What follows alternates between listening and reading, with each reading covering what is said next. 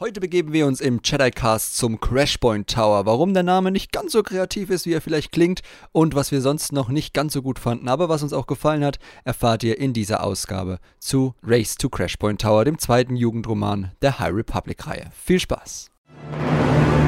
People are counting on us. The galaxy is counting on us. Solo, we'll figure it out. We'll use the Force. That's not how the Force works. Hallo und herzlich willkommen zu einer neuen Ausgabe des Jedi Cast. Heute mit Ines, Hallo. Janina Hallo. und Florian. Hallo. Und zwar reden wir heute über den zweiten Jugendroman der High Republic-Ära Race to Crashpoint Tower von Daniel José Older. Daniel José Older nennt, das, José, nennt er okay, sich selbst. Also die englische Aussprache ist schon drin. Okay, gut. Äh, ja, genau. Der zweite Jugendroman der High Republic-Ära quasi, der ja ein bisschen A Test of Courage ähnelt, also von der Aufmachung zumindest, von dem Anspruch an den Leser aus der ersten Welle. Der ist ebenfalls am 29. Juni erschienen mit The Rising Storm zusammen und spielt auch so ein bisschen parallel, aber dazu kommen wir ja dann noch. Und für den haben wir auch schon einen deutschen Release-Termin, nämlich am 28. September 2021 bei Panini zusammen mit Voraussichtlich. ja, voraussichtlich. Schon, Also ja. Bis jetzt, ja. Zusammen mit dann Aus dem Schatten. Genau, Ja. haben aber noch keinen deutschen Titel. Genau. Gut, da möchte ich gleich mal einsteigen mit der Frage: Hat euch der Roman auch überzeugt, obwohl ihr jetzt nicht mehr in die Kategorie Jugendroman fallt? Weil das, das stelle ich ja aus einem gewissen Grund. Also, wir sind jetzt noch im spoilerfreien Teil, keine Angst. Ähm, denn wir haben ja bei A Test of Courage festgestellt, oder beziehungsweise die Mut, Mut, Be- Bewährungsprobe wurde ja geändert, ähm, dass der auch sehr gut für ältere Leute funktioniert, oder zumindest uns sehr gut überzeugt hat. Ist das hier auch der Fall? Oder würdet ihr sagen, das ist wieder so ein klassischer Jugendroman? Sehr Also aus meiner Frage. Sorry.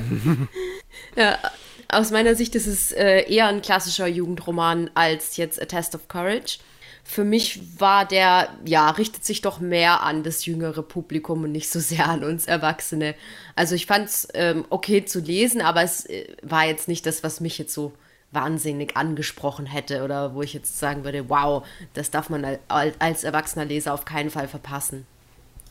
Ja, also es ist auf jeden Fall ein humorvolleres Buch als äh, Test of Courage. Also ähm, auch äh, stilistisch, sage ich mal, schöpft High Republic hier so ein bisschen das Spektrum aus. Ähm, ich denke eben, wie Ines sagte, die ernsteren Sachen, also Test of Courage, werden Erwachsene eher, eher ansprechen als jetzt Race to Crashpoint Tower. Aber ähm, das Buch ist natürlich nicht ohne Charme oder so, aber da können wir dann noch drauf zu sprechen, denke warum man es vielleicht doch lesen könnte, sollte.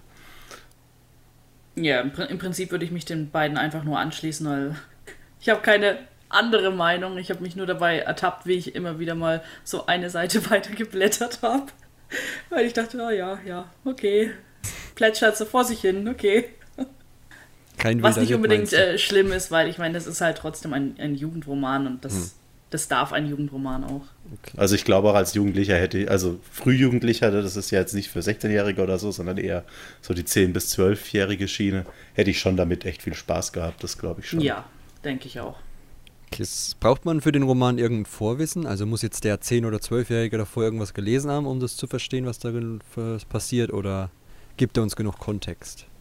also strikt brauchen tut man, glaube ich, keinen ähm, Kontext, aber es wäre schon gut, wenn man die äh, High Republic Adventures gelesen hätte.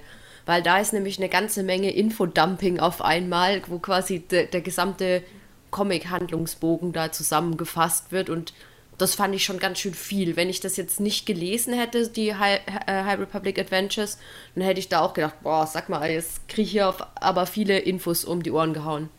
Ja, denke ich auch. Gerade gerade wenn, wenn wir dran denken, für 10- bis 12-Jährige war das ein bisschen kurzfristiges Infodumping, da, was da auf einer Stelle betrieben wurde. Ja, man muss sagen, äh, Daniel hat hier sich die Freiheit genommen. Das ist auch schön bei so einem multimedialen Projekt, dieses äh, Buch auch so ein bisschen als Fortsetzung dieser ersten Handlung aus äh, den Abenteuern aus der Hohen Republik ähm, ja, umzusetzen, das ist als Fortsetzung zu gestalten. Ähm, das ist auch noch gut, weil es dann ein paar Charakteren mehr Tiefe gibt. Aber ja, wenn man die Lesereihe Folge da ein bisschen abweicht, spoilt man sich ziemlich hart, was diesen Band angeht, der auf Deutsch wahrscheinlich die Hohe Republik Abenteuer heißen wird. Und äh, also Abenteuer Band 1, auf Englisch genauso intelligent, die High Republic Adventures Volume 1, kein Untertitel aktuell.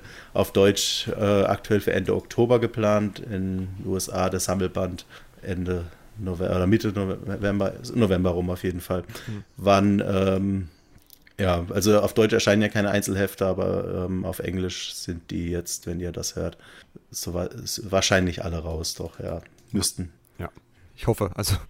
Ja, die ersten Mitte fünf Juli Hefte betrifft, auf jeden Fall. betrifft äh, be ja gut, genau, die äh, fünf Hefte betrifft es aus, der, die ersten fünf. Okay. Jetzt stellen wir uns mal vor, wir sind keine Jugendlichen und wollen aber trotzdem die High Republic komplett. Schwere Vorstellung. wollen wir die High Republic komplett mitnehmen? Ist es jetzt so ein Must-Read oder ist es eher so ein bisschen ergänzend? Also muss man, weil wir haben ja schon, das kann man ja soweit sagen, es spielt ja Crash Point Tower auch so ein bisschen auf äh, Valo, zur gleichen Zeit ungefähr wie Rising Storm. Jetzt ist die also, Frage, muss ich den auch lesen, wenn ich äh, alles von High Republic verstehen will, oder ist das eher so ein bisschen. Die, die okay, gut, du hast gerade verstehen gesagt, weil vorher war es noch so, wenn ich alles lesen will, muss ich den dann lesen. Ja. ja. Zirkel. ähm, das hängt, würde ich auch sagen, ein bisschen vom Fortgang der Comics ab und auch was mit Figuren passiert. Aber ich glaube, wenn man diese, Comic, diese Comics mochte, oder also wenn man, sofern man sie schon gelesen hat und weiß, die gefallen mir, ich will da ein bisschen mehr mit den Charakteren haben, dann würde ich schon sagen, es ist ein Must, weil da ein bisschen Charakterentwicklung auch drin passiert, die sich dann bestimmt auch auf die Comics auswirken wird, denke ich. Hm. Für Rising Storm ein paar Elemente gibt es ja Crossover. Ich denke, da wenn mir die anderen recht geben, das erklärt sich dann auch so ein bisschen von selbst, wenn man Rising Storm gelesen hat. Da kommen wir nachher noch dazu.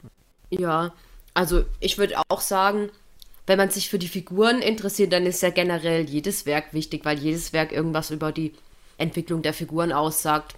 Genau. Aber so generell irgendwie jetzt was Weltbewegendes für die gesamte Welt von The High Republic passt, passiert jetzt darin nicht, würde ich sagen, was jetzt nicht auch in einem ja. anderen Werk hauptsächlich Rising Storm das, erwähnt würde. Das war aber mhm. bei äh, der Bewährungsprobe oder Red Test of Courage ja auch schon so. Es war ein Charakterroman ähm, und hier ist es ein bisschen mehr Fokus auf Action als auf Charakteren, aber dennoch gibt es ein paar Momente, wo ich glaube, wenn man die nicht gelesen hat, äh, verpasst man ein bisschen was zu Lula, zu Vanestra.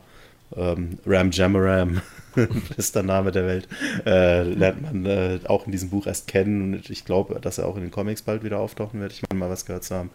Ja, schauen wir mal. Ja, ich, ich, ich finde, da war Test of Courage ein bisschen besser da drin. Dass, äh, vielleicht hat es auch ein bisschen ähm, mehr Freiheiten oder mehr Potenzial gehabt, weil es Figuren näher beleuchtet hat, die wir auch jetzt stetig wieder gesehen haben. Ich weiß nicht, ob wir Ram unbedingt äh, so häufig nochmal sehen werden. Von daher kam es mir auch so ein bisschen wie so ein bisschen so ein Sidequest vor, dass da wirklich so am Rande halt abgehandelt wird. Ähm, ja.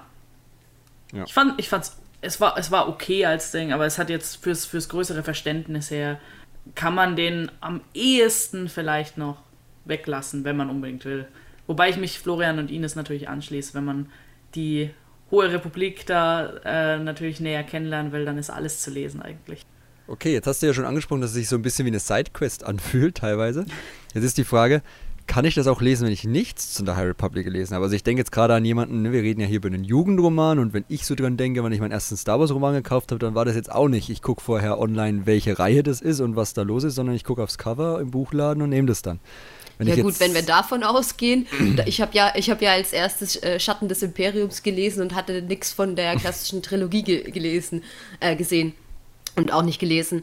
Äh, insofern, man kann so als Jugendlicher da völlig unbefangen wahrscheinlich schon damit einsteigen, aber äh, dann würde ich doch empfehlen, erst äh, Test of Courage zu lesen, damit man auch ein bisschen was über die, die Hyperraumkatastrophe mitkriegt und die Einführung der Nihil und Drengier. Ja, genau, da, auch, da, passen äh, die eigentlich sehr gut zusammen. Also das, das muss man den Jugendroman lassen, das ist sehr schön gemacht, dass wenn man ausschließlich in dem Alter ist und ausschließlich jetzt Test of Courage liest und danach zumindest ähm, diesen hier, dann fügen die sich relativ gut aneinander an. Ja, das ist auch, also ich habe auch äh, mal ein paar der Verantwortlichen da gefragt, wie sie das so planen und da wurde mir auch gesagt, dass das ähm, also wirklich auch eine Absicht ist des Projektes, dass man nur ein Medium lesen kann und zumindest die wichtigsten Eckpunkte mitnimmt. Klar gibt es Handlungslinien, die einem so entgehen, ja, also ist gar keine Frage. Wer äh, Light of the Jedi und Rising Storm liest, hat ein ganz anderes Bild von der Hohen Republik als jemand, der jetzt äh, nur die beiden Jugendromane liest. Aber man bekommt zumindest ein Abenteuer, das Sinn ergibt, wenn man nur dieses andere vorher gelesen hat. Das schon. Kann ich auch so unterschreiben. Fantastisch. Sehr gut. Dann würde ich sagen, äh, Spoiler-Teil. Ne? Also wenn ihr das Roman noch nicht gelesen habt oder noch vorhabt zu lesen, kommt gerne hierher zurück. Und wie immer der Verweis auch auf die Rezension von Florian hier noch an der Stelle, der, die auch spoilerfrei noch ein paar andere Aspekte beleuchtet. Diesmal haben wir auch im spoilerfreien Teil daran gedacht, darauf zu verweisen. Yay. Sehr gut. gut. Fangen wir mal an. Wir gehen wieder so ein bisschen grob. Also der Roman ist ja sogar noch dankbar. Der ist auch noch schön in Parts geteilt und, und äh, kann man eigentlich gut ein, ja, einteilen in die drei Teile auch. Der ist eine logische Einteilung, würde ich sagen, die sie da vorgenommen haben. Denn im ersten Teil ist wieder so ein bisschen Figureneinführung, der Weg nach Valo, beziehungsweise ähm, Rams ja, Vorgeschichte auf Valo. Denn der stammt von Valo und mit dem fangen wir auch gleich mal an. Was habt ihr denn von dem gehalten? Also, der wurde ja schon als unüblicher Jedi, sagen wir mal, auf den Konzeptzeichnungen und Co. angekündigt. Also, ein bisschen der Techniker. Hat euch der direkt am Anfang überzeugt? Ich fand den total sympathisch. Also, ich, ich, also gerade so, weil wir, weil wir selten so Jedi sehen, die wirklich sehr auf ähm, das Zusammenschrauben und Reparieren von Maschinen, außer jetzt Anakin, ähm, fokussiert sind, fand ich äh, Ram da eigentlich total sympathisch und halt auch eben, dass der, dass er da ein bisschen ähm, Probleme mit dem Rest des ganzen Jedi-Daseins hat und gerade mit seinem Meister so gut zu funktionieren, dass das ein bisschen da hapert. Fand ich, ich fand, war ein, war ein echt äh, gut gemachter Charakter in der Hinsicht. Ja, äh, äh, so, so ungelenk er vielleicht dann auch in manchen Situationen ähm, im Sozialen ist, sage ich mal, oder ich glaube auch im Umgang mit den Gesetzeshütern ist er nicht so geschult, wie man an späterer Stelle merkt.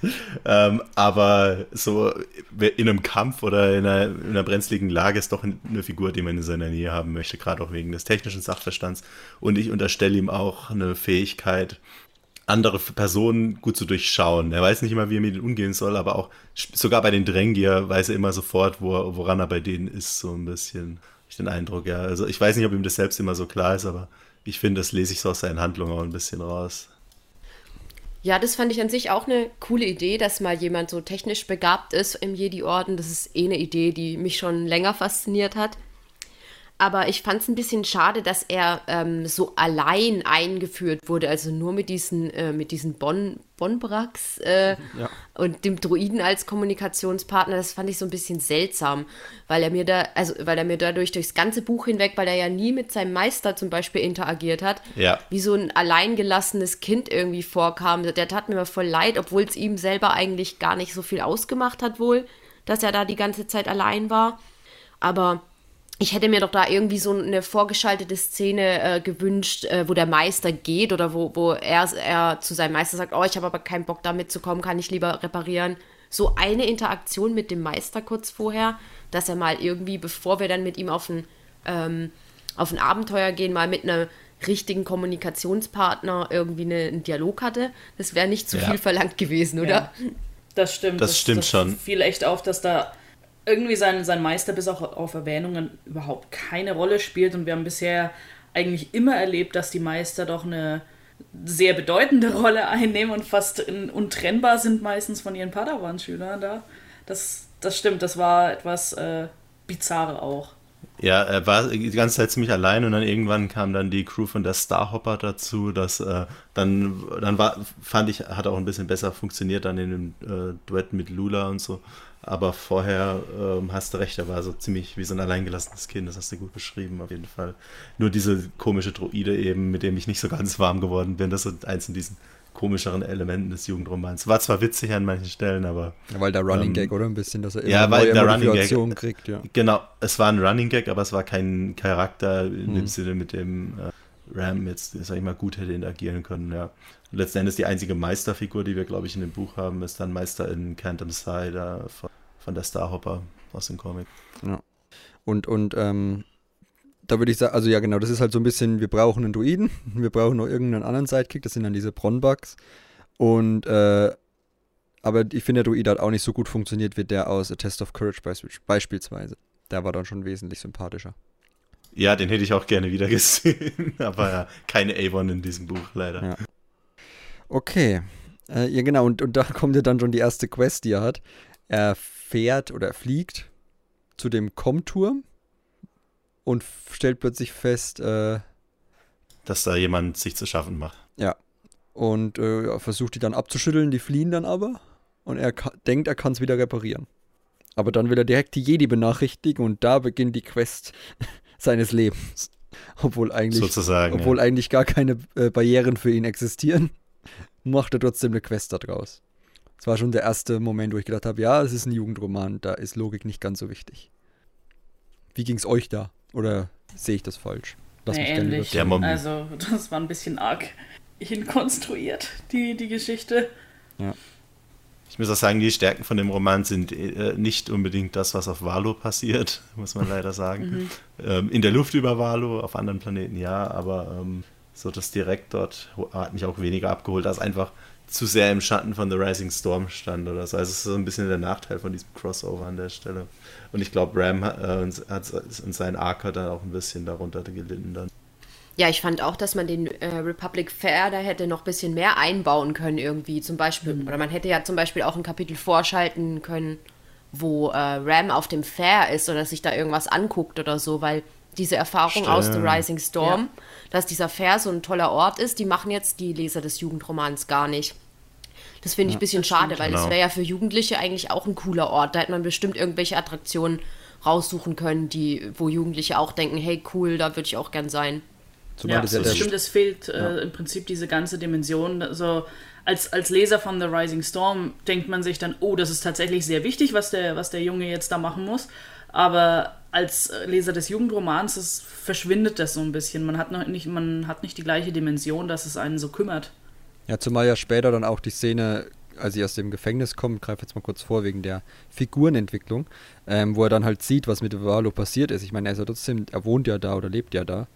Und ich glaube, da hätte es schon ein bisschen mehr Tiefe aufgegeben, wenn man vorher mal gesehen hätte, wie er die, wie er da eben über den Fair läuft und dann ja, realisiert, glaub, was einen, passiert ist. Für den Jugendroman hat es da halt ähm, erstmal, die haben ja eine gewisse ähm, Wort- oder Seitenbegrenzung leider. Und ähm, andererseits auch viele Charaktere für einen Jugendroman. Ja, also jetzt nicht auf dem Level von Rising Storm, aber wir haben eben äh, Lula, wir haben Vanestra, Imri, ja, äh, Ram Jamaram, wir haben äh, die Drängier dann noch später, die so ein bisschen eine Rolle spielen. Also, Entschuldigung, ein bisschen viel, was, was äh, Older da auf einer Stelle jongliert in so einem kleinen Buch, wenn dann eben auch noch Worldbuilding und Action gefragt sind. Ja, und dann kommt ja an der Stelle hätte ich halt vielleicht lieber die, die ganze Handlung da um ähm, Trimand 4 weggelassen, weil das, die hat jetzt dazu, äh, worum es eigentlich in dem Buch ging, ja nicht so viel beigetragen. Ja, das war, glaube ich, eher so äh, die Brücke zwischen Comic-Handlungen und Republic Fair, einfach so, um die Leute da ein bisschen abzuholen. Ja. Aber ich muss sagen, es ist so mein liebster Teil in diesem Buch, deswegen ähm, bin ich froh, dass es da ist.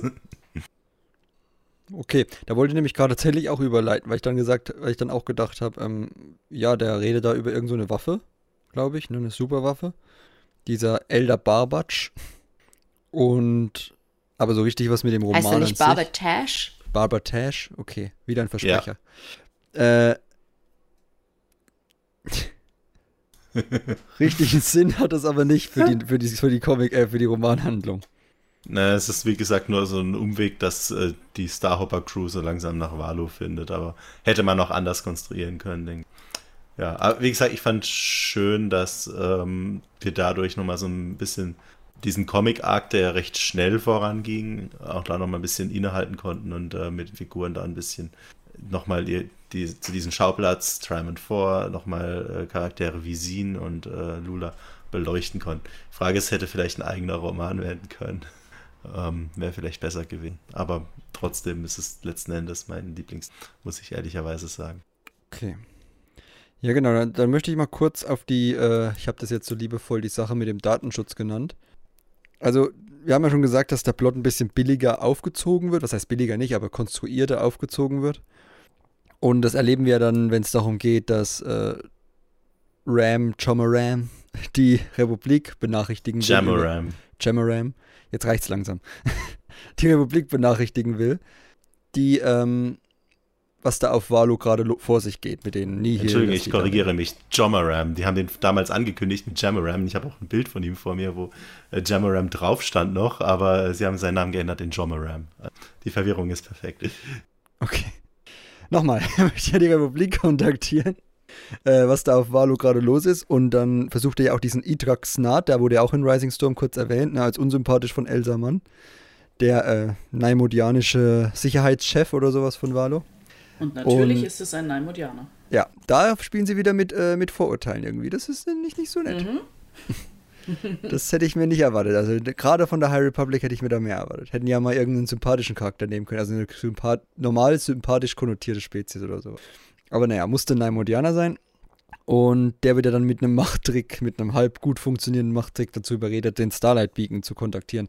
Und da geht es so ein bisschen los. Also, ja, er schickt die Nachricht zum Starlight Beacon und die hören die sich nicht irgendwie an, sondern schicken sie direkt an Vern weiter. Also an Vernestra, Entschuldigung.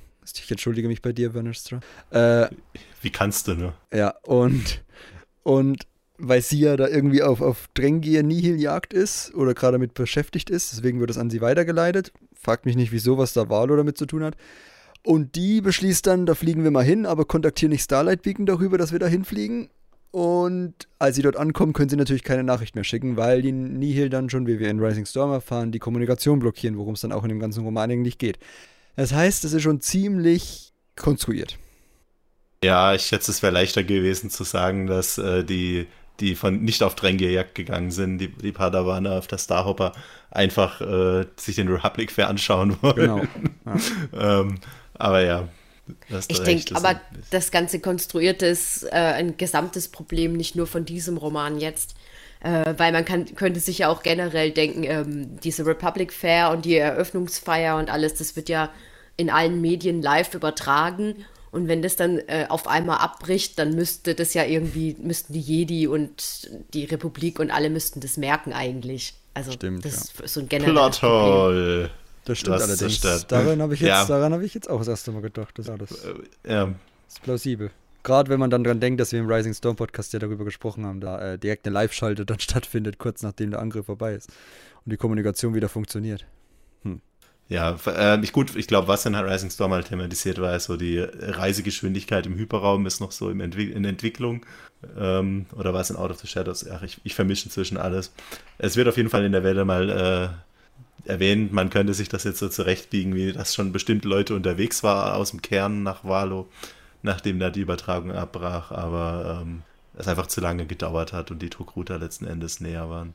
Aber ja, äh, ist es schon, äh, ja, Suspension of Disbelief. Aber er konstruiert, insofern äh, kann man wirklich schon sagen, das haben wir auch bei Rising Storm schon gesagt, dass ähm, Ava Chris eben nicht dort sein darf. Deswegen darf auch der Kontakt zu Starlight Beacon hier jetzt nicht zu direkt ausfallen. Ja, ähm, die Hälfte der Padawane, Ava und so sind alle auf Drängejagd. Macht es ein bisschen, ja, einfacher, sage ich mal, dann dieses ähm, Desaster auf Valo zu inszenieren.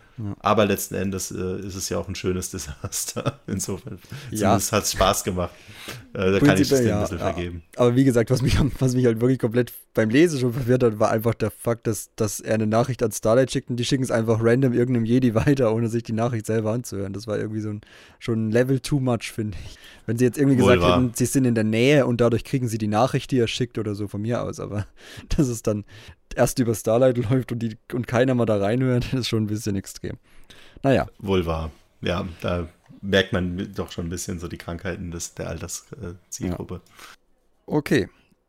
Dann wird äh, Ram ja trotzdem noch gestellt und kommt ins Gefängnis, als der Angriff beginnt. Und da haben wir diese Spiegel oder beziehungsweise die gespiegelte Sicht, die wir in Rising Storm schon mit Tyorik hatten, wo sie dann ihre Flucht organisieren, wenn man so will. Wie hat euch denn diese Szene aus der Sicht von Ram diesmal gefallen? Das war ein schöner Wechsel an Blickpunkten und auch äh, sehr schön zu sehen war, wie ähm, Ty auf ihn dann wirkt im Umkehrschluss. Ähm, hat mir eigentlich gut gefallen. Also ich finde es immer schön, wenn man ähnliche Szenen nochmal aus einem anderen Blickwinkel sieht. Und ich glaube, die haben sich da auch recht gut koordiniert. Zumindest soweit ich sie in Erinnerung habe, gab es da keine großen Widersprüche. Also ein paar bisschen so, der Ton in der Szene in Rising Storm ist, glaube ich, einfach durch Thais Sicht ein bisschen zynischer und so, ach, jetzt habe ich da dieses kleine heulende Kind daneben oder, also er hat nicht geheult, aber ja, dieses, dieses Jedi-Kind daneben, ich will nichts mit Jedi zu tun haben, äh, lasst mich heraus. Während Ram einfach so die ganze Zeit auf seiner Quest eben war, so Mist, Mist, Mist, ich muss die retten, aber, aber dann trotzdem äh, diese Action, die dann auch mit den Droiden, die da reinkommen, mit den Vihil, die da reinkommen, ein bisschen äh, dargestellt wurde, hat ein bisschen was Humorvolleres bei äh, Older. Auch wenn es letzten Endes dieselben Ereignisse sind wie bei Kevin Scott. Oder seht ihr das anders? Nö, ich finde auch, also das war eine schöne Ergänzung zu der Szene aus, Rising, aus The Rising Storm. Ähm, wie ihr schon gesagt habt, ich finde es auch immer toll, wenn man einfach mal aus einer anderen Sicht die gleiche Szene nochmal bekommt. Und ähm, ja, man hat, hat auch hat einen guten Blick von einem Jedi mal auf Ty Yorick, äh, wenn sie da einfach außerhalb von irgendeinem Kontext auftaucht, wie sie denn da wirkt. Ich muss letzten Endes aber sagen, nicht zuletzt durch dieses Kapitel wirkt äh, das gesamte Buch einfach so äh, wie so ein Subplot von ähm, Rising Storm, was es ja auch letztlich ja. ist. Und ich glaube, ähm, es funktioniert auch wirklich nur gut. In, also gerade deswegen, auch wegen dem Angriff auf Valo, äh, funktioniert es besser im Kontext von äh, diesem Buch. Also klar, man kann es auch, wie wir vorher gesagt haben, im spoilerfreien Teil, man kann es auch für sich lesen, äh, wenn man nur Mutprobe, äh, Bewährungsprobe kennt aber es vieles wird viel mehr Sinn ergeben, wenn man den größeren Kontext hat. Und das war bei Test of Courage anders. Ja. Also, ja, also gerade für Valo, man hat da nicht sonderlich viele Eckpunkte, was da jetzt gerade eigentlich ja, passiert, dadurch, dass man den Republic-Fan nicht sieht, dadurch, dass die Nihil-Attacke eben hier nur am Rande erwähnt wird und man sich eher mit den Drängier beschäftigt, die dann plötzlich auch auf Valo sind. Ja, so ein bisschen äh, dann auch noch eine ja, die Frage ist halt jetzt, inwieweit ist das auch andersrum so? Also ich habe zum Beispiel gedacht, äh, als ich Rising Storm gelesen habe, dann bei dieser Sache, als der Com-Turm wieder ging und sie dann gesagt haben, ja, das ist Ram und den anderen da zu verdanken, da habe ich schon gedacht, oh, da fehlt aber auch ein Teil. Also es ist auch für Leute, die Rising Storm kennen, in der Hinsicht äh, wichtig oder ist es jetzt eher ja, nicht so wichtig?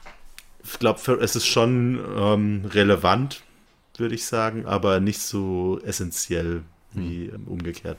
Okay. Also es ist schon auf einer anderen Ebene, finde ich. Ja, ich denke, wenn jetzt The Rising Storm irg irgendein Buch wäre und nicht aus Star Wars und aus so einem Franchise, würde man bei so einem Kommentar wie, oh, jetzt geht der komm, äh, Turm wieder und ähm, es war irgendein anderer Jedi, würde man halt denken, ah, voll, voll Deus Ex Machina und so. äh, ja, schon, äh, aber man weiß ja als Star Wars-Leser, dass es immer noch mehr Materialien gibt, also, oder man sollte es eigentlich wissen oder es sollte einem bewusst sein, dass es vielleicht noch in anderen Medien auch noch was zu lesen gibt. Insofern ist man sich an der Stelle ja bewusst, dass man da vielleicht äh, noch so eine, eine Lücke hat, die man noch stopfen kann.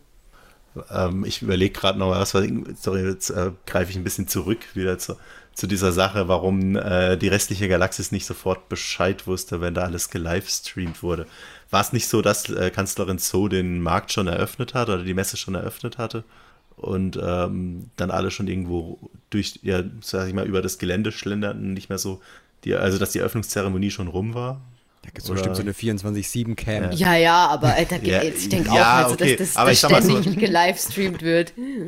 Das wahrscheinlich schon, aber ähm, ich, ich denke nicht, dass es das gerade das Hot News-Item war in dem Moment, als der Angriff begann. Also da glaube ich, kann ich schon noch ein Suspension of Disbelief drin finden. Ja, wobei da ja auch irgendwie zigtausend Leute unterwegs sind und irgendwie es würde, glaube ich, schon auffallen, wenn die Verwandten und Bekannten und Freunde von zigtausend Leuten, die dort sind, äh, alle da keinen Kontakt mehr aufnehmen. Und die alle mit das würde dann auf Star Wars Twitter so. trenden. Ja. Kleine, kleine Kommunikationsstörung im Rand. Eine kleine. Aber ja, kleine. passiert. Gut, während die beiden im Gefängnis ihr Dasein fristen, machen sich Vern und Vernestra, ist jetzt egal, ich nenne sie jetzt Vern, ich darf das auch. So. Äh, und Lula auf, den, auf, Oha. Der, auf den Weg nach ähm, Valo und haben da ein Gespräch über die Macht. Ich glaube, Florian, du hast ja gesagt, das hat, das hat dir sehr gefallen. Oder über den Orden beziehungsweise die Macht. Ja, schon. Äh, hat es irgendjemandem nicht gefallen? ja, aber ich dachte, ich nee, fange bei dir an. Das fand ich schon auch ein Highlight, ja.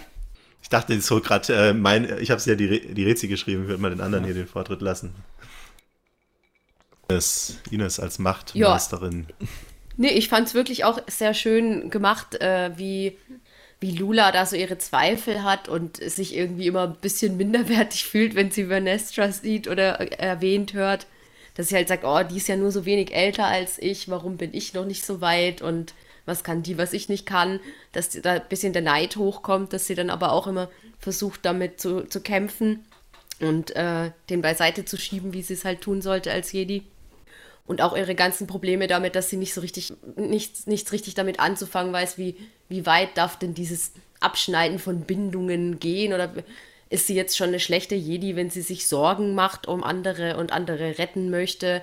Und dass sie sich da halt bei den älteren Jedi irgendwie nie so richtig nachzufragen getraut hat und das jetzt mit der äh, Vanestra eine jüngere Ansprechpartnerin hat. Das ist einfach sehr realistisch, dass sie mit Vanestra über so ein Thema reden würde. Und ganz toll gemacht, wie sie dann das erklärt. Ja. Das ist auch eine geniale Kombi dann mit diesen beiden Charakteren, weil das ist wirklich so ein Potenzial, das da auch schlummerte, die beiden mal zusammenzubringen. Die eine, die Jedi-Streberin, die gerne, äh, die, die alles richtig machen will, Lula, und auf der anderen Seite die erfolgreiche Jedi-Streberin, die schon ihre ähm, Abschluss hat, sage ich mal, mit äh, 16 Jahren oder was. Mit 15 hat sie, glaube ich, die Prüfung gemacht. Ne? 16 haben wir sie kennengelernt. Also ja, schon so jung quasi aufgestiegen ist im Orden. Ähm, das fand ich einfach, es hat Sinn ergeben, diese beiden zu kombinieren und mal äh, aneinander zu testen. So, äh, ja, Stichwort Neid, Stichwort Bindung. Das ist halt einfach ja, ein guter Kniff. Auch was Vanessa dann sagt zum Thema Gleichgewicht, fand ich absolut spannend und auch glaubwürdig. Okay, dann äh, kommen die beiden ja wie gesagt über Valo an, landen.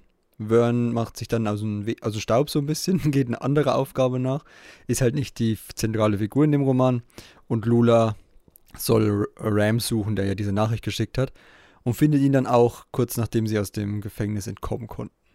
Und ist erstmal ein bisschen, fragt sich dann auch, ja, wieso, wieso hat die Frau da den, den Orden verlassen, wieso sollte man sowas tun und so. Also sie reagieren auch ein bisschen auf Tai und beschließen dann aber, ja. dass sie schnell zum Com-Turm müssen, weil Ram da ja schon was entdeckt hat. Genau, diese Drängier Saatknospen oder was auch immer das da. Und dann haben wir, erfahren wir endlich, warum der Roman so heißt, wie er heißt. Ja, das war wirklich eine schlimme Zeit. Muss man, sorry, äh, Daniel, aber äh, das hätte nicht sein müssen. Äh, man hat quasi den Titel in so, eine Neben, in so einen Nebensatz gepackt und so erklärt, ja, der Turm, dieser Kommunikationsturm heißt Crashpoint Tower, weil da Leute häufiger irgendwie Flugübungen machen und abstürzen oder so. Ne? Also, das war ein bisschen so, archbillig. Ja. ja. Das war wirklich so ein typischer Marketing-Gag einfach. Also das war mhm. wirklich, wir müssen den Satz reinschreiben, ja. damit wir das auf das, aufs Cover ziehen können, weil Crashpoint hört sich cooler an. Ja, sowas in der Art. Also da hätte, keine Ahnung, A Race for Time oder was weiß ich, oder Attack on the Fair, irgendwie sowas, was vielleicht besser funktioniert. Hätten sie doch die, die Titel wieder von uns kriegen sollen. Ja. Wir sind ein Bist. zuverlässiger Titelgarant für. ja, wie man schon am Rising Storm Podcast genau. merkt. okay, ja, und dann äh, Part 3 beginnt dann, also nachdem sie beschließen, dahin zu müssen, in der äh, Fly Me to the Trengier quasi. Äh, und da Take me to your leader. Ja, da äh, kriegen sie dann die Sunwal-Mutter. Das ist ja auch wieder so ein kleiner, so ein kleiner ähm, Verknüpfung zu Rising Storm. Da gibt es mhm. ja mal eine Szene, glaube ich, wo Elsa Mann sagt, oh, wo ist denn Tai jetzt schon wieder? Genau. Und dann, und dann äh, das war wahrscheinlich der Moment, wo sie die Mutter dann für die gezähmt hat und damit sie mit der zum äh, Com-Turm fliegen können. Genau, also die haben sich auf jeden Fall gut koordiniert, Daniel ja. und Kevin. Also absolut auch eine Stärke beider Bücher. Ja, und, und äh, die haben ihre Dinosaurier bekommen. ja, ja äh, mir in der Vorbereitung von dem Podcast auch nochmal aufgefallen. Ähm, dieses Whiteboard, das damals rumging, äh, als die Brainstorming gemacht haben für High Republic, bevor es noch so hieß. Und auf der Liste steht dann einfach so Wünsche und äh, eins dieser Dinge ist eben Dinosaurier. Und ich glaube, viele haben das auf äh, Daniel zurückgeführt, der äh, ja, glaube ich, auch eine Jugendromanreihe über Teenager schreibt, die auf Dinosauriern reiten oder irgendwie sowas. Ich glaube, ich meine, das klingt ja cool. gewesen. Dactyl, Dactyl Hill Squad, glaube ich, heißt es. Also vielleicht auch mal was, wenn ihr Dinosaurier mögt, schaut mal in äh, Daniels Bibliografie. Aber letzten Endes äh, glaube ich, dass er sich da auch ein bisschen was verwirklicht hat, ähm, einen Wunsch erfüllt hat, indem jetzt hier auf diesem Republic Fair dann so, äh, auch so Tiere aus der ganzen Galaxis ausgestellt werden und zufälligerweise äh, drei Flugsaurier dabei sind. Ja. ja gut, sie kriegen ja nur einen, also von daher. Ja. Den größten. Immerhin. Ja, aber sag mal so, da, allein die Tatsache, dass die auf Valo sind, ja. in, in, beiden Romanen, würde ich auf äh, diese Sache zurückführen. Hm. Jetzt mal so einfach vermutet. Ja, und dort lauern dann Drängier und Nihil, oder kommen die Nihil dann dazu, weil sie merken, oh, da passiert was. Da sind Leute auf dem Genau. Weg dahin. Und hier haben wir wieder so einen Punkt, da möchte ich kurz die Frage stellen, die Drängier hier sind doch, also wo sind die? Sind die näher an der Marvel-Reihe oder an Into the Dark? Eurer Meinung nach. An keinem von beiden, muss ich tatsächlich sagen. Also, Okay. das, die Dränge waren, waren tatsächlich für mich was, was mir so ein bisschen, naja, was ich so ein bisschen misslungen fand, weil ich habe mir nochmal die Passagen durchgelesen aus Into the Dark und so und die Comics nochmal durchgeschaut. Und in den Comics sind sie wirklich so ein Horrorelement. Und in Into the Dark, zumindest in die Art und Weise, wie sie reden, ist sehr fokussiert. Also da, jeder von den Drängier scheint zu wissen, wer sie verraten hat, was die gemacht haben und dass Leute mit Lichtschwertern ziemlich scheiße sind. Und von daher fand ich ähm, die Art und Weise, wie sie hier sprechen, so has fancy lights, so, hm, ah, those meats are especially tasty, das, das war für mich ein bisschen zu, zu platt. Also ich weiß, es ist, Ja. es ist ein Roman für Kinder oder halt für Jugendliche im Alter von 10 bis 12 Jahren, aber das, die waren da fast ein bisschen zu harmlos. Und das muss nicht ins, in Horror abdriften für Kinder, aber es war fast so, es hatte für mich mehr so fast ein bisschen Unwohlsein was, hätte. Ja. eher ein bisschen mehr Unwohlsein und ein bisschen weniger Slapstick vielleicht. Ja, die waren halt Ja, so typischer ähm, Jugendbuchgegner. Es gibt ja oft so, so ähm, keine Ahnung, bei so Krimis für jüngere Zielgruppen oder so, gibt es ja immer oft so ein bisschen trottelige Verbrecher oder so, die dann der Gegner von den Ja. Kindern sind. Das stimmt. Daran hat es mich halt erinnert, die man, den man so leicht übers Ohr hauen kann und Mhm. auch als, als Kind gegen den gewinnen kann, sozusagen. Also um auf die Frage zurückzukommen, wenn man es jetzt wirklich so, äh, wenn du jetzt wirklich ein Spektrum aufstellen willst mit Eckpunkt 1 Into the Dark, Eckpunkt 2 äh, die Marvel-Reihe, ist es, denke ich, schon eher bei Into the Dark, wo ich die auch nicht wirklich als große Bedrohung wahrgenommen hatte. Während Kevin Scott die halt im Comic extrem bedrohlich auch inszeniert hat. Ja, das ist auf einer ganz anderen Ebene. Aber ich glaube ähm, auch, dass es eher was Drittes ist, dass sein eigenes, seinen eigenen Weg geht. Du hast den von Janina auch gut dargelegten Gründen, wie die Aber reden. ich glaube, Ja. ich glaube, Tobi meint auch, ähm, dass die Dränge hier halt wieder so viel quatschen. Ja. Das, das ist halt ähnlich wie bei Ja. Into the Dark. Da haben die auch schon zu viel geredet und sind dadurch ungruselig geworden. Und das gleiche Ich Problem glaub, es- besteht ja auch. Liegt an zwei Dingen. Das eine ist, dass die in Comics, glaube ich, dann einfach besser funktionieren, weil man da keine großen Dialoge für die schreiben muss, weil man eine Ganzseite einfach hat, ne, wo sie Miet schreien oder äh, ja, ja, keine Ja. Ahnung, irgendwie so einen, äh, so einen gruseligen Spruch halt von sich lassen, ne, weil man die visuelle Arbeit dem Künstler überlassen kann und da äh, darüber auch viel Eindruck schafft. Aber andererseits denke ich auch, dass es einfach eine Idee, die sehr Kevin Scott schreit, nach meinen äh, nach meiner Wahrnehmung, weil er eben so dieser Horrorfan ist, auch Horror-Comics schreibt ähm, und die vielleicht nicht bei jedem der anderen Autoren so ganz äh, angeka- an, also die- klar, dass die die Idee gut fanden, klar, sonst wäre es nicht drin, aber dass es nicht so den ihr Metier ist, vielleicht auch, das haben wir glaube ich schon bei Claudia Gray auch festgestellt gehabt.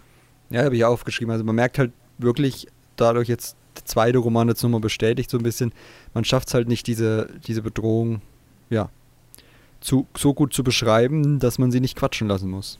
Ja. Das, man merkt Ja, halt also wirklich, dass die Dränge fürs visuelle Medium geschaffen sind. Und das ist Ja. halt. In Rising Storm tauchten die ja kurz auf bei äh, Ty Yorick. Ich meine, es war jetzt Naja, gut, kein ja. großer Auftritt, aber da war es trotzdem stimmig, aber es war halt eben auch Das stimmt, äh, ja.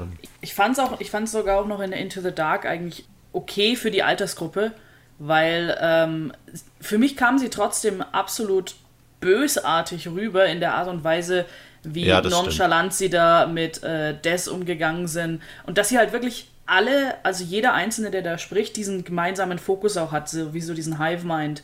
Das fand ich halt in Into the Dark hat noch sehr gut funktioniert und hier ist es wirklich so wie, ach ja, Nachbar, hast du schon von diesem Essen hier gehört? Es war so ein bisschen. Es hat, es hat halt einfach nicht mehr zusammengepasst. Ich habe mich gefühlt, als ob ich von. als ob ich es mit einer ganz anderen Spezies zu tun habe. Ich habe es ja teilweise, das muss ich gestehen, ein bisschen in der Stimme von Mark Zuckerberg gehört. Und wer Oh jetzt nicht versteht, warum, äh, Hausaufgabe für euch, geht mal auf YouTube und ähm, gebt ein Mark Zuckerberg äh, Meats und Briskets und dann werdet ihr tolle Zusammenschnitte finden. Kein weiterer Kommentar. Also, so, wenn das der Titel der Folge wird, hau ich dich, Tobias. Nee, keine Angst. okay. Von Mark Zuckerberg gehen wir dann zu der Lösung des, äh, des Drängier-Problems. Und ja, Jugendroman, ne? Die Nihil haben euch verarscht. Lasst mal gut sein. Das war so die Quintessenz der Aussage am Ende. die dann, die sich auch ein bisschen lang gezogen hat, fand ich. Also mir war eigentlich schon das erste Mal, als ich da angefangen habe, mit denen zu verhandeln, um Zeit rauszuschlagen, war mir schon klar, okay, da wird nichts Schlimmes mehr passieren. Und dann hat sich wirklich noch drei, vier Kapitel gezogen, immer im Wechsel mit Lula, die draußen gegen die Nihil kämpfen. Dann kommt irgendwann noch V18 angeflogen mit Tipp und dem anderen. Und äh, ja, und dann war mir eigentlich klar, okay, es, es wird nicht mehr anders. Äh, sie schaffen es, sie zu überreden und das fand ich dann doch ein bisschen leicht oder beziehungsweise wieder unrealistisch einfach, dass man die Drängier, ich meine, die können ja trotzdem gegen die Nihil sein, aber deswegen können sie ja trotzdem den, die leckeren drei äh, Fleischklumpen, die da mitten im Com-Tower stehen, fressen. Ja das hat mir so ein bisschen gefehlt, so diese Aussage von wegen von dem Nil, von den äh, Drängen, so, ja, wir fressen jetzt erst die drei und dann machen wir mit den anderen weiter. Ja. Oder, oder, oder ein paar gehen schon vor und äh, bleibt, sage ich mal, jetzt ein Drängier oder zwei zurück, die dann äh, noch mit den Padawan kämpfen, weil ich glaube, wenn man die zerhackt oder so, das hat ja auch Theoric gezeigt, zerhacken und anbrennen und dann ist man die los. Ähm, das hätten die hier auch machen können. Okay. Ich weiß nicht, also, also bin ich dazu kritisch oder was sagt ihr dann noch so, Janine, zu dem Ende? Der Lösung des Drängier-Schrägstrich nee, und Nee, ich finde auch absolut, also, das war zu harmlos. Also. Ja. ja. ja. Also, und das war auch ein bisschen, also wenn, wenn man bedenkt, wie, wie brutal äh, da oder wie, ja doch brutal auch die Nihil schon in uh, Into the Dark waren, gegenüber, ja, generell eigentlich, also es, es, es, hat, es hat mich einfach nicht überzeugt, dass, dass das so einfach gelöst wurde. Hm. Ich glaube, das Problem in, in, ist einfach, ähm, du kannst ja zwei als zwei Arten, äh, auf zwei Arten jemanden als total schrecklich und horrormäßig darstellen. Entweder der Gegner ist total intelligent und plant dir alles voraus, das ist gruselig. Oder der Gegner ist so völlig triebgesteuert und ähm, ist so Fleisch, Fleisch, ja. und, und beides ist es ja dann letztendlich nicht, weil, weil die ja, die hm. geben ja nicht ihrem Trieb nach und fressen einfach alles, was da rumsteht. Und sie sind aber auch zu doof. Also es ist, ja. es ist irgend so ein Mittelding und da, das ist nicht gruselig. Genau. Ja. Also ja, ähm, kann man machen, muss man nicht und ist halt, wie gesagt, Jugendroman. Musste halt irgendwie gelöst werden. Ob es jetzt gut oder schlecht ist, ist eine andere Frage. Also kann jeder, glaube ich, für sich einschätzen, mir war es zu leicht und uns hier, glaube ich, versammelt auch. Also es hat einfach nicht zu den Drängen ja. gepasst, wie wir sie bis jetzt erlebt haben und wie wir sie erwarten würden, wie Ines ja gesagt ja. hat. Ja. Also ich meine, es gab auch schon in den Marvel-Comics diesen einen Twist, dass man die sich ziemlich schnell vom Leib geschafft hat, indem mhm. man die, denen irgendwie einredet, dass alles Fleisch verdorben sei. Ja, äh, war auch nicht besser. Insofern halte ich es jetzt nicht, halte ich es jetzt nicht für. Ja, aber ähm, das war zumindest noch mit so Machtbeeinflussung, ja, ja, nicht nur genau, belabert. Ähm, okay. es, das hätte hier vielleicht eben auch, also äh, Ram Jammer, Jomaram, Entschuldigung, hat ja schon ähm, bewiesen, dass er gut im Geistestrick ist. Also klar, vielleicht kein Obi-Wan Kenobi oder so, was das angeht, aber er konnte ja diesen äh, Nemudianer da ziemlich gut in Schach halten eine Weile lang. Wenn er das vielleicht mal bei einem Drangier noch versucht hätte, ja, dann hätte das vielleicht in dem Buch auch nochmal was rund gemacht, sag ich mal. Ich ähm, glaube, das hätte schon viel geholfen, wenn er den dann auch nochmal mit Nachdruck so äh, eingibt, hey, äh, die haben euch verarscht. Ja. Es ist einerseits wahr, das macht es vielleicht auch leichter, den zu überzeugen. Und es hätte es nochmal gezeigt, dass er damit ziemlich gut ist. Ja, Wäre so meine Lösung für diese Sache gewesen. Dann muss man nicht allzu viel an dem Dringier-Plot ändern und macht ihn ein bisschen plausibler. Okay, dann geschlingt es denen am Ende, die, die äh, Verbindung wiederherzustellen, die Com-Verbindung. Das ist dann der Moment, wo in Rising Storm plötzlich Jedi-Kommunikatoren wieder gehen und dann sich koordiniert wird, den Nebel zu lichten. Und ja, damit äh, mit einem ja, Flug über den See und dem Sehen und der, ja, der, dem Beiwohnen des gelichteten Nebels endet dann der Roman und Ram entscheidet sich, er muss jetzt mehr tun, er muss die Galaxis sehen, er geht jetzt mit denen mit. Und die anderen freuen sich darüber. Und alle sind glücklich. Auch wenn der Krieg noch gar nicht vorbei ist. Es war dann so der Moment, wo ich gedacht, oder der Kampf Wano noch gar nicht vorbei ist. War dann so der Moment, wo ich gedacht habe, oh schön, die fliegen jetzt in den Sonnenuntergang und, und machen Pläne für die Zukunft, aber wie wir wissen, in Rising Storm geht es noch ein bisschen weiter. Das war schon so eine lustige Sache. Also wenn man nur den Jugendroman liest, denkt man, ach schön, die haben die Situation gerecht, äh, gerettet, aber dann so richtig war es da ja noch nicht vorbei. Ja, das Ende war mir auch hier wieder so ein bisschen abrupt irgendwie. Ich ja. dachte irgendwie, da kommt noch was. Auch hier hätte ich mir wieder gewünscht, dass man wieder den äh, Rahmen irgendwie schließt, in dem vielleicht Ram noch mal kurz mit seinem Meister redet. Mhm. Stattdessen heißt, heißt, sagt er nur so oder denkt sich nur so, ja, das wird schon für den okay sein, wenn ich dann da auf Rundreise mit den anderen Padawans gehe. Das war ein bisschen Der interessiert sich eh nie für mich. Ja, ja das war auch, ja, sehr abrupt, ja. doch, das stimmt. Also ein Epilog, der vielleicht danach der Schlacht oder so gespielt hätte, noch irgendwie, wo sie dann nochmal alle irgendwie zusammenkommen in den Trümmern und Ram nochmal drüber nachdenkt, was da Mhm. mit Valo passiert ist und was er jetzt vorhat, der Meister nochmal kurz zu Sport kommt. Und dann auch für Da die möchte ich, Leser. glaube ich, an der ja. Stelle Ja. möchte ich so ein bisschen, sag mal, äh, kritisieren, wie ähm, mit dem Medium umgegangen wird von Lucasfilm oder von Dis- Disney Lucasfilm Press, weil da haben Jugendromane immer eine gewisse Wort- oder Seitenzahl. In den Platzhalter da sind es immer 240 Seiten, mehr darf es nicht werden, ja. Ähm, jetzt muss man bei sowas auch noch mit einberechnen, dass die da noch eine Leseprobe wahrscheinlich oder vielleicht, vielleicht am Ende haben. Wir haben ja Vorausgabe gehabt. Ähm, ja, also ich würde einfach kritisieren, dass die Jugendromane so kurz halten. Ich denke, wenn man, wenn der hier, sage ich, sagen wir noch ein Drittel länger gewesen wäre, hätte man viel von dem, was wir jetzt kritisiert haben, viel äh, glatter gestalten können, viel ähm, Das stimmt, ja. besser machen können. Und äh, ja, da hat Daniel wirklich ziemlich viele bewegliche Teile, die er auch jonglieren musste, glaube ich. Manchmal hat er auch gar keine Wahl gehabt, wie eben mit, ähm, mit dem Republic Fair. Ja, der hätte einfach ein bisschen mehr Platz gebraucht, ein bisschen mehr Zeit zum Atmen. Ja, aber wir haben ja auch gesagt, ne, also ich weiß, dir hat äh, die Szene auf Triumph 4 gefallen, aber das war ja am Anfang auch so ein Punkt von Ines zumindest und von mir würde ich auch sagen, dass das halt nicht so ganz zu der Handlung passt. Also man hätte da, Ja, glaube ich, auch was nee, da widerspreche ich auch also, gar ja, nicht. also, Da, da widerspreche ich gar nicht. Ja. Ähm, ich muss auch sagen, bei der Szene wird eine sehr interessante Andeutung über die Nihil gemacht. Ich weiß nicht, ob ihr die mitgenommen habt, aber dass diese Elders of the Path und die Nihil so gemeinsame Wurzeln haben und in Rising Storm wurde gezeigt, dass Markion wohl aus irgendeiner Art Machtkult oder sowas wohl, ja, also er ist nicht machtsensitiv, aber ja, so irgendeine Art Kult mal äh, entstammte. Ähm, also da, da habe ich so eine Verbindung gesehen in dem Moment und dachte mir, hey, das ist voll spannend, aber dann geht das Buch sofort weg davon. ja. Ja, also ich denke, in der Szene ist definitiv viel drin, was noch wichtig wird, glaube ich. Aber, also in The High Republic als Gesamtprojekt. Aber ja, es kommt hier ein bisschen, es wirkt ein bisschen fehl am Platz. Ja, ich denke halt, man hätte auch auf später zurück nach Triumph gehen können. Das ist halt so ein bisschen was, ne? Also man, wie du gesagt hast, wäre ein eigener Roman fast, wo man das dann auch weiter aufgreift. Also warum Ja, jetzt, genau. warum in dem Kontext, wo es eigentlich um Valo geht und, und Ram Ja, Hauptfigur? wie gesagt, ist auch so, wie gesagt, das Platzproblem. Hätte man Ja. vielleicht dann noch so ein bisschen ähm, anders gestalten können. Oder halt, wenn der Roman, sage ich mal, nochmal 100 Seiten mehr gehabt hätte oder so, dann hätte, äh, hätten die auch ruhig am Anfang noch so diesen Weg nach Valo ein bisschen entspannter gestalten können, hätten Ram noch einen, eine Szene mit dem Meister geben können. Und ja, wir wären ein bisschen besser an dieser Stelle. Okay, ähm, eine Figur, die wir noch nicht so groß ist, Scene.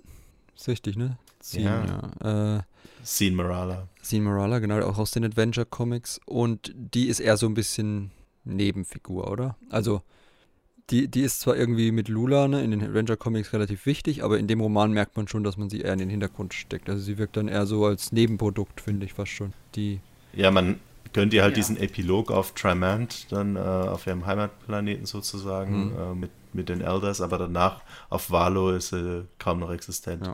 Zuschauerin.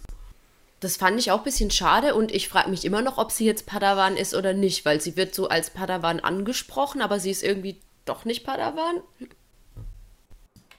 Bin ich gerade auch noch überfragt, ein bisschen mal Oder wie habt reinschauen. ihr Also das ich verstanden?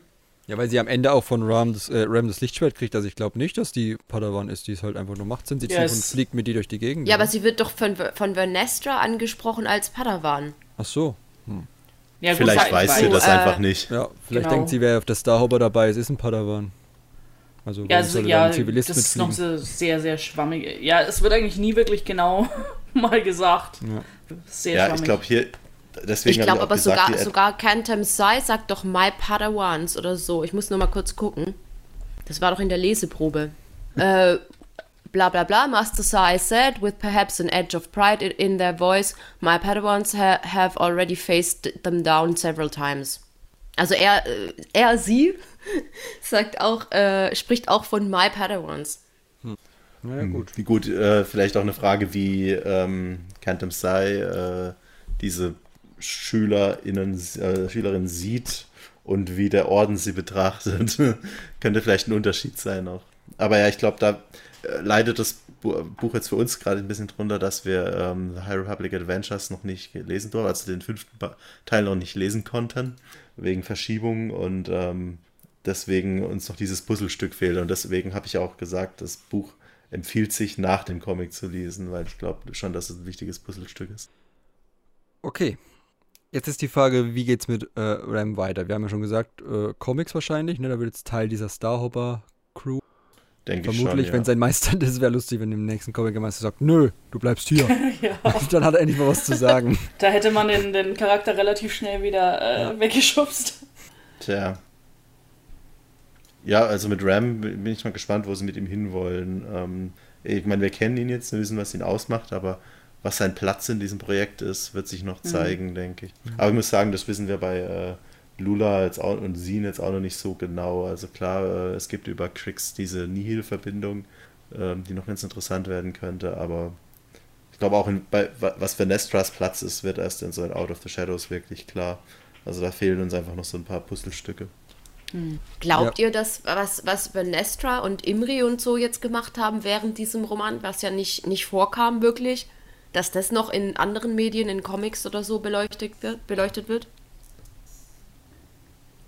Ihr, ihr auf, auf Valo, sein. was die da so ein bisschen da gemacht haben, dann auch bei dem Ja. Café dann später und so, ja.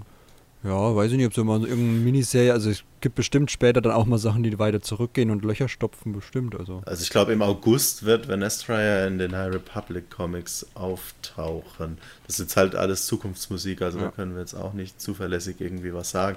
Ähm, ich glaube jetzt aber auch nicht, dass es sonderlich relevant ist. Ich denke, Ja. Older wollte letzten, Endli- letzten Endes äh, diese Figuren so ein bisschen aus dem Weg schaffen, damit die äh, Jugendlichen jetzt hier, weil er Venestra jetzt ja auch schon ein Jahr älter ist und ein bisschen eher in das Young Adult äh, Alter auch dann reingeht. Ich glaube, eher äh, wegschaffen, um dann Lula und Ram und Zine hier am Ende dann arbeiten zu lassen. So ist meine Ja, Vermutung. Aber ja, da, wie, ist, wir kommen wieder drauf zurück, es hat so viele Charaktere, dieses Buch, und muss manche ab und zu mal irgendwo abstellen. Ja. Ja, und dann da ist immer eine Frage, ähm, wer ist eurer Meinung nach wünschenswerter, wenn die Jugendromane aufeinander aufbauen? Also, also sie bauen ja in gewisser Weise aufeinander auf, aber nicht mit den gleichen Figuren, jetzt gerade in dem Fall. Also mit drüber nachdenken, wie wir gesagt haben, die beiden, die wir aus dem ersten Jugendroman kennen, werden aufs Abstellgleis gestellt so ein bisschen. Also sie haben halt einen kleinen Auftritt, aber nicht besonders viel. Und ist es dann nicht irgendwie ein bisschen schade für jüngere Leser, die dann vielleicht eine Bindung zu so Figuren wie Imri oder eben Honesty oder äh, Avon, Avon. oder so aufgestellt, Ja. aufgebaut haben?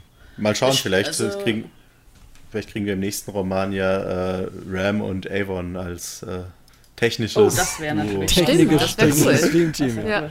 Aber ja, das, Das das, stimmt. Also, Mit den beiden So- Druiden, die sich dann die ganze Zeit streiten. oh Gott. Ey, komm, das wäre Oh doch geil. Aber es, es stimmt, also Vern und äh, Imri haben wir ja zumindest in anderen Medien, tauchen die auch, auch häufig ja zumindest mal genannt auch auf. Aber Honesty Und die werden auch dann in Avon, Out of the Shadows eine Rolle spielen. Ja, noch das groß, wollte ich ja. jetzt nicht vorwegnehmen. Ja, die- also Aber Honesty also. und Avon haben wir halt äh, im Prinzip jetzt links liegen gelassen seit dem einen Jugendroman und nicht mehr wiedergesehen. Ja. Auch nicht Ja, mehr also groß. heißt Also ich glaube, vorwegnehmen? Avon, Das ist, naja, aber im Prinzip Es ist- die- steht in wir, der wir Inhaltsangabe. beschäftigen uns. Ja, aber ja. Nee, aber im Prinzip, wir, wir beschäftigen uns mit den Jedi weiter und der, der Rest ist weg. Ja, naja. ja, das stimmt wohl. Ist schon schade. Aber ja, ich, weil die waren gute Figuren. Das auf jeden Ja, das Fall. Aber ich frage mich halt, die hatten hier halt auch nichts zu tun ähm, auf dem Republic Fair und hatten jetzt, glaube ich, auch am Ende von, ähm, wie heißt es, von A Test of Courage erst noch mal andere Pfade, die sie beschreiten sollten. Ja, äh, glaube so Honesty, was so die Vertretung seiner Welt angeht. Ähm, Ja, gerade deswegen hätte er auch auf dem Republic Fair sein können. Ja, aber dann hätte da doch wieder ein Handlungsstrang reingekommen. Wie gesagt, ich glaube, für die wäre hier einfach kein Platz gewesen in diesem Ja, Buch. ich glaube, man kann nicht alle Charaktere immer Ja. durchziehen. Es muss mal Charaktere geben, die einfach nur in einem Werk auftauchen. Ja. Auch wenn es Und ich schade mein- ist, wenn es coole Aber Charaktere müssen das waren. immer die Nicht-Jedi sein? Kontroverse Nee. Meinung? Nö, nee, ich nicht. mach, nur, ich mach nur Witze, weil ja. das war Gut, halt jetzt dieses Republic eine Mal. von den Jedi. Ja, ja, klar, aber trotzdem, das war jetzt halt nur ein. Wir haben ja auch erst den zweiten äh, Jugendroman. Richtig. Und ähm, ich meine, High Republic hat sowieso schon ziemlich viel Small Galaxy Syndrome. ähm, dann jetzt zu sagen, ja, genau diese Truppe, die da jetzt am Ende von Test of Courage erstmal getrennte Wege gegangen ist, die findet jetzt im Republic Fair wieder zusammen, ja. Äh, Wer, okay. ja. Äh, also irgendwo denke ich auch, die also Charaktere wer, die ein wer in der Leben Smallest haben. Galaxy auftritt, das ist wirklich Vern und Imri. Ne? Stimmt, die schaffen es äh, wirklich in jedes Fast Buch. überall. Aber auch, äh, sage ich mal, ich bin da nicht undankbar. das, das wissen wir. Okay. Ja, äh, nee, Small Galaxy Syndrome Ja. ist halt, wie gesagt, so eine Krankheit und äh, das hätte jetzt einfach übertrieben und ich denke, wir werden die Figuren auf jeden Fall wiedersehen. Also so wie die angelegt waren. Avon auf jeden Fall und Honesty wahrscheinlich schon. Gut, dann würde ich sagen, kommen wir mal zu einem Fazit. Ich glaube, wir haben so gut wie alles abgehandelt. Ich möchte jetzt hier eine Suggestivfrage stellen, deswegen frage ich einfach, schöner Roman oder nicht? Weil mir das ja am Anfang schon unterstellt wurde, dass die Frage sehr in eine Richtung geht schon, deswegen sage ich jetzt gar nichts. Also ich frage ganz neutral. Du sagst schon wieder viel zu viel. Ja, ja, eben. Deswegen. Ich fand ihn okay. Also er war, er war unterhaltsam, auf jeden Fall. Und ich finde, äh, wie wir am Anfang eigentlich schon gesagt haben, wäre ich jetzt 10 bis 12 Jahre alt, hätte ich wahrscheinlich viel, viel mehr Spaß damit gehabt, ähm, als ich es jetzt äh, mit, was wenn ich 28 habe. Ähm, aber es ist für mich bisher der vielleicht schwächtes, schwäch, schwächste Teil von äh, The High Republic, vom ganzen Programm. Das würde ich sogar unterschreiben. Mit Ja. Meckern auf hohem Niveau, aber meckern. Ich würde auch sagen, also es war, es war ein schöner Roman für die Zielgruppe, aber ich würde es jetzt nicht unbedingt jedem empfehlen. Also nur der, die, an, an diejenigen, die eben alles lesen wollen oder die sich wirklich sehr bewusst sind, dass sie hier einen Jugendroman lesen und sich dann darüber auch nicht aufregen, wenn es dann mal ein bisschen alberner oder äh, unrealistischer wird. Genau. Ähm, unrealistisch bei Star Wars. Wo sind wir denn? Nee, ich weiß schon, es ist ein bisschen humorvoll auf jeden Fall. Und wie gesagt, ähm, ich betone es auch nochmal, wenn euch die Crew aus der Starhopper gefallen hat, wenn ihr ein bisschen mehr über die wissen wollt, lohnt sich das Buch schon. Also zumindest lest das erste Drittel und mein nächstes dann weg, keine Ahnung. Wenn es euch so sehr stört, wenn es euch so sehr stört, wie es dann weitergeht, aber ich denke eigentlich nicht, wenn man, man, man findet sich schon gut rein, es ist kurzweiliger Snack für zwischendurch, aber ähm, es kommt lange nicht an die anderen Bücher aus der Harry Republic ran. Das Ich wollte auch gerade sagen, es ist kein umfangreiches Buch. Es ist halt wieder, wie wir gesagt haben, wir haben ja da ein gewisses Seitenlimit. Und die Seiten, muss man ja auch dazu sagen, sind halt keine 240 Großseiten. Ne? Das sind schon sehr großzügig äh, bedruckt. Ja, Also, ich muss jetzt mal kurz schauen, so meine Printausgabe hier hat ziemlich genau 200 Seiten, ja. Also, ja. also es liest sich schnell. So, so wie Test of Courage kann man sagen, ja.